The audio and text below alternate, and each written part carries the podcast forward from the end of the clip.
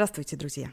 Вы в подкасте малого бизнеса Москвы «Бизнес-серфинг». Бизнес-серфинг создан для начинающих и опытных предпринимателей города, кто любит слушать и действовать. Этот сезон полезен для тех, кто хочет открыть свой бизнес. Мы собрали вопросы от начинающих предпринимателей, участников проектов МБМ, стартап-школы и бизнес-песочница об открытии бизнеса в разных нишах и пригласили опытных бизнесменов, чтобы получить ответы.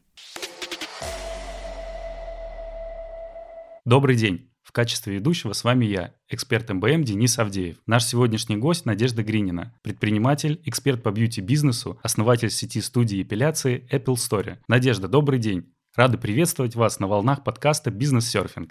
Денис, добрый день. Рада сегодня быть здесь. Несмотря на успешный карьерный рост в сфере рекламы, в 2017 году вы решили уйти с руководящей позиции в рекламном холдинге и стать мастером по шугарингу, что уже через год привело к открытию своей собственной студии «Косметология». В чем причина такой кардинальной смены деятельности? Причина в том, что в 2017 году я, как да, вы правильно отметили, была директором в крупном рекламном холдинге. И я поняла, что я как-то переросла уже этот холдинг и начала ходить по собеседованиям, искать какие-то другие места. И так сложилось, что меня никуда не брали. Ну, то есть я хожу, проходит собеседование, а мне говорят, вы слишком крутая, мы вас не можем взять. А вы искали именно в сфере рекламы? Да, да. То есть у меня образование закончила экономический факультет МГУ по маркетингу, да, у меня была специализация. Также закончила магистратуру в Лондоне и в целом видела себя именно в этом направлении. Рекламу, маркетинг, бренды, какие-то классные компании. Но потратив три месяца на собеседование, я поняла, что что-то не так как-то нужно что-то делать по-другому. Тут так сложилось, что у меня был такой внутренний кризис, потому что я не знала, что делать, и я вспомнила, что я всегда хотела салон красоты. Это была моя мечта. Так сложилось, что я приняла решение, что я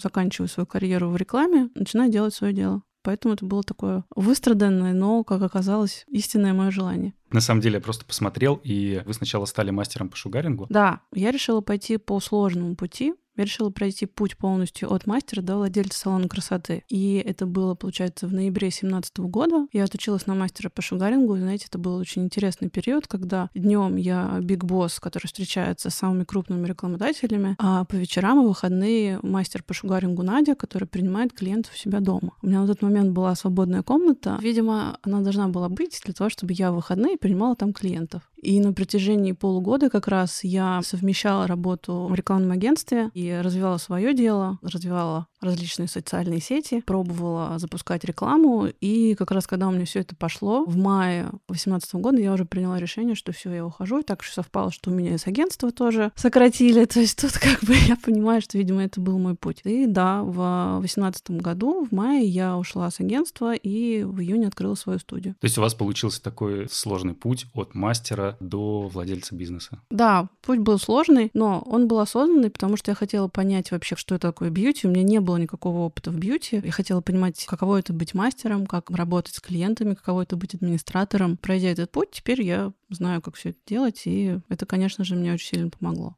Многие думают, что для того, чтобы открыть салон красоты или студию эпиляции, необходим опыт работы мастером, так как это поможет лучше разобраться во всех нюансах работы салона. Что вы думаете на этот счет? Ну, как я уже сказала, да, это был мой путь. Я решила пойти путем от мастера к владельцу. На тот момент я думала, что это единственный верный путь, потому что хотела приобрести эти навыки. Но сейчас я понимаю, что это совсем не обязательно. Сейчас можно и нужно открывать салоны, когда у тебя нет опыта в бьюти, но надо понимать, чтобы открыть его успешно, конечно же, нужно нужен какой-то наставник или человек, который уже прошел этот опыт. Просто так с бухты-барахты вот сейчас выйти из нашей студии и сказать, все, открываю салон, ну, это будут убытки, убытки, убытки. Вот как бы, зачем, да? Бизнес, ну, я открываю для того, чтобы зарабатывать в первую очередь. Поэтому здесь, возможно, два пути. Большинство, наверное, салонов сейчас открываются мастерами, которые растут, да, то есть у них идет поток клиентов, они нанимают себе команду, но зачастую именно предпринимателями с успешными салонами становятся те, у кого нет опыта в бьюти. Что необходимо предпринимателю для открытия бьюти-салона и развития в данной сфере бизнеса? Во-первых, надо понять, почему бьюти. Есть огромное количество других бизнесов, и нужно себе четко ответить на вопрос, почему там, вы хотите открываться именно в бьюти. Когда это понимание есть, тогда Безусловно, я начну с навыков. Какие это навыки? Это коммуницировать с людьми, потому что бьюти — это такой бизнес, когда ты постоянно коммуницируешь и с командой, и с клиентами. И чем лучше ты понимаешь психологию людей, тем лучше тебе будет, потому что коммуникация, по сути, это самое сложное. И бьюти как раз это такой концентрированный опыт коммуникации. Если человек не умеет общаться и ему не хочется постоянно общаться с сотнями людей в месяц, не надо идти в бьюти. Такая себе история. Это будет мучение, и как бы лучше пойти в другой бизнес. Если мы говорим про образование, то здесь достаточно базовых финансовых навыков, то есть это уметь считать финансовый план, да, бизнес-план, это уметь делегировать и умение привлекать клиентов. Что нужно сделать для того, чтобы открыть свой салон? Какие первые шаги делает предприниматель в бьюти-бизнесе? Первое, что нужно сделать, это сесть и составить бизнес-план понимать вообще, что вы хотите и сколько денег это может приносить, какие у вас сейчас есть инвестиции и на что вы вообще можете рассчитывать. Огромное количество предпринимателей не только в бьюти, как открывать бизнес. О, у меня есть идея. Вот, я хочу вот это вот. Погнали. И они начинают гнать, и в итоге получается, что деньги тратятся, прибыли нету, как результат усталые, депрессия и все такое, и говорят, да ну, бизнес это вообще не мое, это все фигня, вообще печаль, грусть, апатия. Поэтому сначала нужно посчитать написать бизнес-план посчитать, сколько вам нужно денег на ремонт, сколько нужно денег на оборудование. Заложить обязательно какую-то финансовую подушку безопасности на первое время, потому что нужно учитывать, что там от полугода где-то вы можете быть в минусах. То есть это тоже нужно иметь в виду. Дальше, что нужно делать? Нужно не вкладывать все деньги в ремонт. Вот очень распространенная ошибка это когда берут какое-нибудь классное помещение, там 150 квадратов, туда вешают офигенную золотую люстру, делают ремонт обалденный, то есть много-много миллионов рублей вкладывают вот в такой ремонт. Потом открываются, сидят пустые. И вот такие как раз салоны приходят ко мне и говорят, Надежда, а что вот нам делать? Мы пустые сидим. Вот как нам быть? Вот я говорю, ну, а вы в рекламу вкладываете? Нет. А мы же вот открылись. Я говорю, а вы открылись вот для кого? Для себя или для клиентов? Кто ваш клиент? Вы понимаете, для кого вы работаете? Какая услуга у вас будет основной? И люди об этом не задумываются. Почему так? Потому что многие считают, что бьюти до сих пор — это рынок салона. То есть если салон открыт, то в него побегут. Все, людям надо. Это прошло. Это было в 90-е, когда салонов не было. Это было еще в 2000-е тоже, когда не было качественных салонов по доступной цене. Ну, по оптимальной да, цене, скажем так. Сейчас время потребителя и клиент перед тем, как пойти в салон, у него выбор огромный. У него 100-500 салонов рядом с ним находится. Он может пойти в любой салон в любой момент. И почему он должен пойти в салон, который открылся только вчера? Здесь нужно понимать, кто ваш клиент. Поэтому не вкладывайте деньги в люстры, в ремонты. На начальном этапе лучше вложить их в продвижение, и потом уже можно сделать там, более качественный ремонт, приехать в более качественное помещение, но не на начальном этапе. Поэтому, если так подытожить, то это почитайте бизнес-план, спланируйте подушку безопасности и вкладывайте деньги в маркетинг. Отличный ответ, полностью согласен. Как вы считаете, что лучше, открыть собственный салон или открыть бизнес по какой-нибудь известной франшизе? Давайте разберем оба варианта. Франшиза, на мой взгляд, подойдет людям, у которых вообще нет опыта в бизнесе и которые в целом не знают, что это такое, и никогда не работали на руководящих должностях. Что дает франшиза? Она дает понимание бизнес-модели, она дает известный бренд, она дает базу по управлению, по найму, по привлечению клиентов и поддержку. Вот под словом поддержка разные франшизы понимают разное. Где-то это просто какой-то наставник, который отвечает на вопросы. Где-то это помощь привлечения клиентов. Если выбирать франшизу, то лучше брать ту франшизу, у которой есть такая помощь, где люди фокусируются на привлечении клиентов. Потому что, по сути, что такое открыть салон? Это взять помещение в аренду, отремонтировать его, повесить вывеску. Все, у вас есть салон. Но это там 20% успеха. 40% это персонал, и еще там сколько? 40% это клиенты. Большинство франшиз, которые сейчас есть на рынке, их поддержка заканчивается на том этапе, когда они открывают студию, и в принципе все. А дальше вы, в общем-то, делайте, что хотите в этом бизнесе. Поэтому для тех, у кого есть опыт в бизнесе хотя бы какой-то, или они работали на руководящих должностях, и кто знает основы финансов и маркетинга, то тем вполне можно открыть салон самому. Вот. Тут нужно понимать, кто ваш клиент, опять-таки, сделать э, серьезный конкурентный анализ и понять, чем вы можете выделиться. Поэтому тут нужно выбирать, к чему душа больше лежит. Сколько требуется стартовых вложений, чтобы открыть одну точку? Ну, смотрите, здесь нужно оценивать, какая это точка и какая это ниша. Если мы говорим про студию ресниц с тремя рабочими местами, то это одни вложения. Если мы говорим про маникюрный салон с а, там, 8-15 рабочими местами, то это другие вложения. Если мы говорим про студию эпиляции с двумя рабочими местами, да, то это тоже там третий вариант. Если говорить в целом, то, наверное, где-то от 500 тысяч до, ну, до, в принципе, может быть и любое, но я ориентируюсь где-то, если мы говорим про салон там 100 метров с маникюром, педикюром и кабинетом косметологии, я думаю, что где-то в 2,5-3 миллиона можно уложиться. Ну и, конечно, много еще зависит от локации, где это, да, то есть понятно, что это, если это крупные города-миллионники, то там это будет дороже, потому что аренда больше. Если это стрит-ритейл, то есть это помещение, которое имеет вход с улицы, то это тоже дороже, чем, например, офисные помещения. Поэтому здесь я бы рекомендовала опираться на, опять-таки, бизнес-план и ваши инвестиции. То есть, в принципе, можно открыть и за любые деньги хороший рабочий салон, который будет приносить прибыль. Какими способами лучше привлекать первых клиентов? Да, всеми возможными. если так обобщить. Тут опять-таки можно разобрать два направления привлечения клиентов. Это бесплатные методы и платные. На начальном этапе, когда вам нужно расти быстро, потому что нет клиентов, нет выручки, а нужно платить аренду и зарплату персоналу, то я рекомендую вкладываться в платные. Что это может быть? Это могут быть соцсети различные. Также сейчас очень хорошо работают карты. Это Яндекс карты, 2GIS, и там можно и бесплатно очень хорошо привлекать клиентов, если знать, как работать с карточками. И, конечно, подключать платное размещение. Также есть Яндекс Директ, это реклама, да, в поисковике. Здесь нужно смотреть, исходя из ниши, потому что, например, в ногтях там клиент будет стоить очень дорого. Что такое стоимость клиента? Это сколько денег вы потратили на то, чтобы он к вам пришел. Например, у вас клиент стоит 5000 рублей, а заплатил он вам за маникюр полторы. Ну, соответственно, тут вы либо в минусах, если вы не умеете работать с возвращаемостью клиентов, либо вы делаете все для того, чтобы клиенты вернулись. Тогда вы там на пятое-шестое посещение условно отобьете данные вложения. Но я рекомендую на начальном этапе все-таки идти в Яндекс карты, 2GIS, делать соцсети,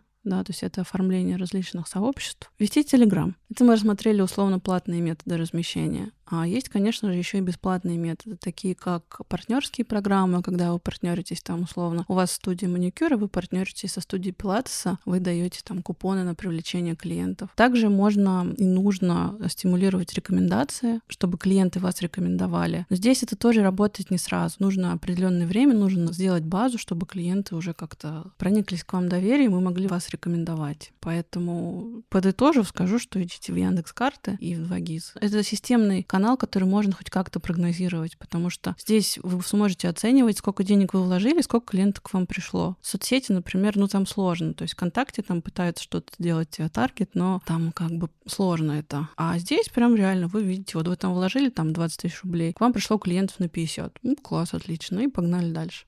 Скажите, а на начальном этапе есть ли смысл разрабатывать сайт или достаточно будет страниц в соцсетях? Сайт нет смысла разрабатывать. Можно сделать топ-линк. То есть это мини-сайт, такой мини-страничник. Он стоит в разы дешевле. Он точно должен быть. Если говорить про сайт, то там это сложно, и это долго, и это дорого, и собственники в большинстве случаев не знают, как делают нормальные сайты, делают какие-то корявые картинки с непонятным путем пользователя. Поэтому вот топ-линк вообще идеально будет.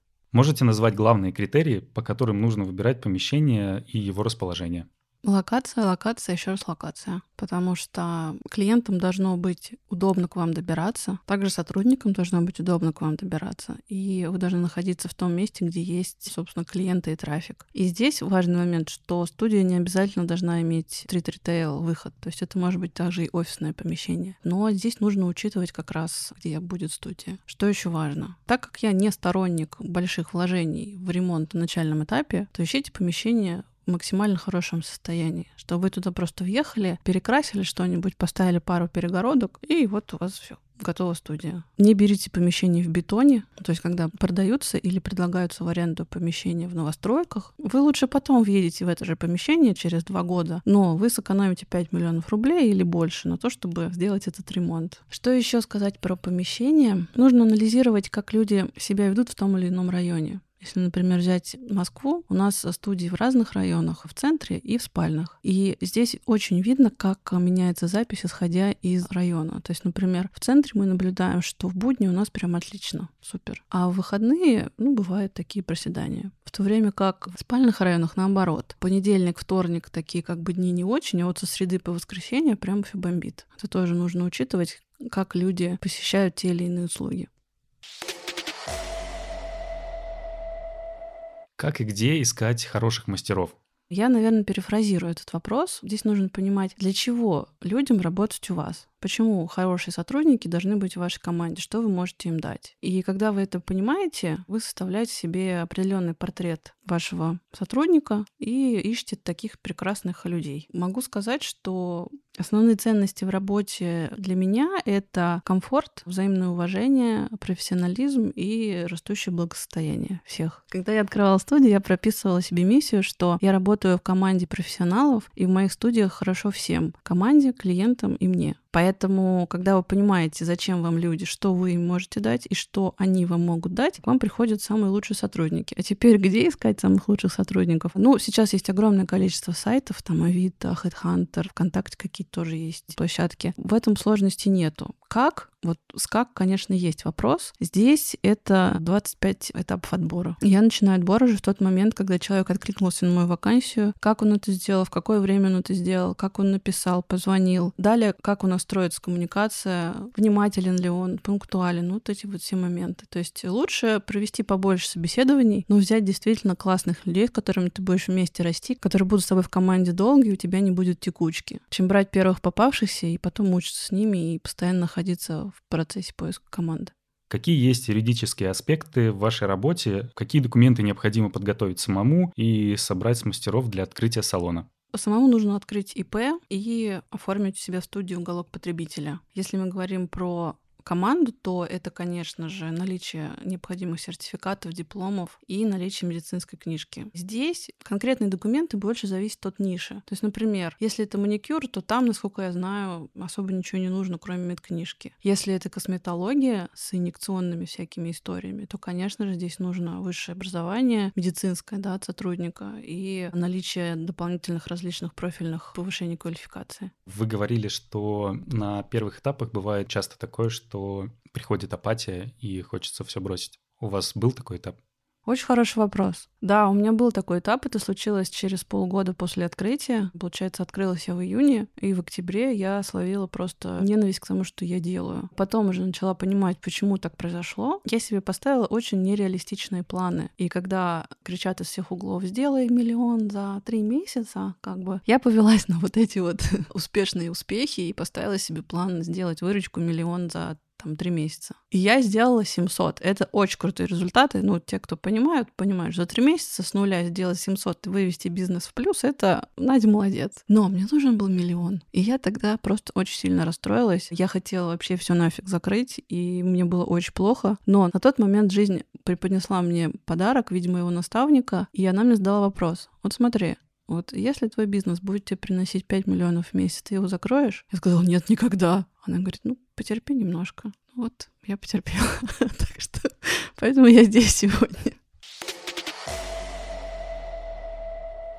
В конце каждого подкаста у нас есть блиц-опрос. Три коротких вопроса, три коротких ответа. Три самые распространенные ошибки при ведении своего бизнеса. Нет бизнес-плана на этапе открытия, неумение делегировать и неумение коммуницировать. Главное качество предпринимателя, помогающее добиться успеха. Жгучее желание изменить жизнь к лучшему. Кого вы считаете примером для подражания в вашей отрасли? У меня нет кумиров, у меня есть люди, у которых я учусь, которые меня вдохновляют. Это Игорь Стоянов, Екатерина Пигалева и Ирина Хакамада. Благодарим за интервью. С вами был эксперт МБМ Денис Авдеев, наш гость Надежда Гринина, предприниматель, основатель сети студии эпиляции Apple Story. Спасибо большое, коллеги, была рада сегодня быть здесь. А тех, кто хочет открыть свой бизнес, приглашаем на образовательную программу от МБМ «Стартап Школа». Новый поток стартует каждую неделю. Спасибо, что были с МБМ. Переходите к следующим выпускам. И до новых встреч на волнах подкаста «Бизнес-серфинг».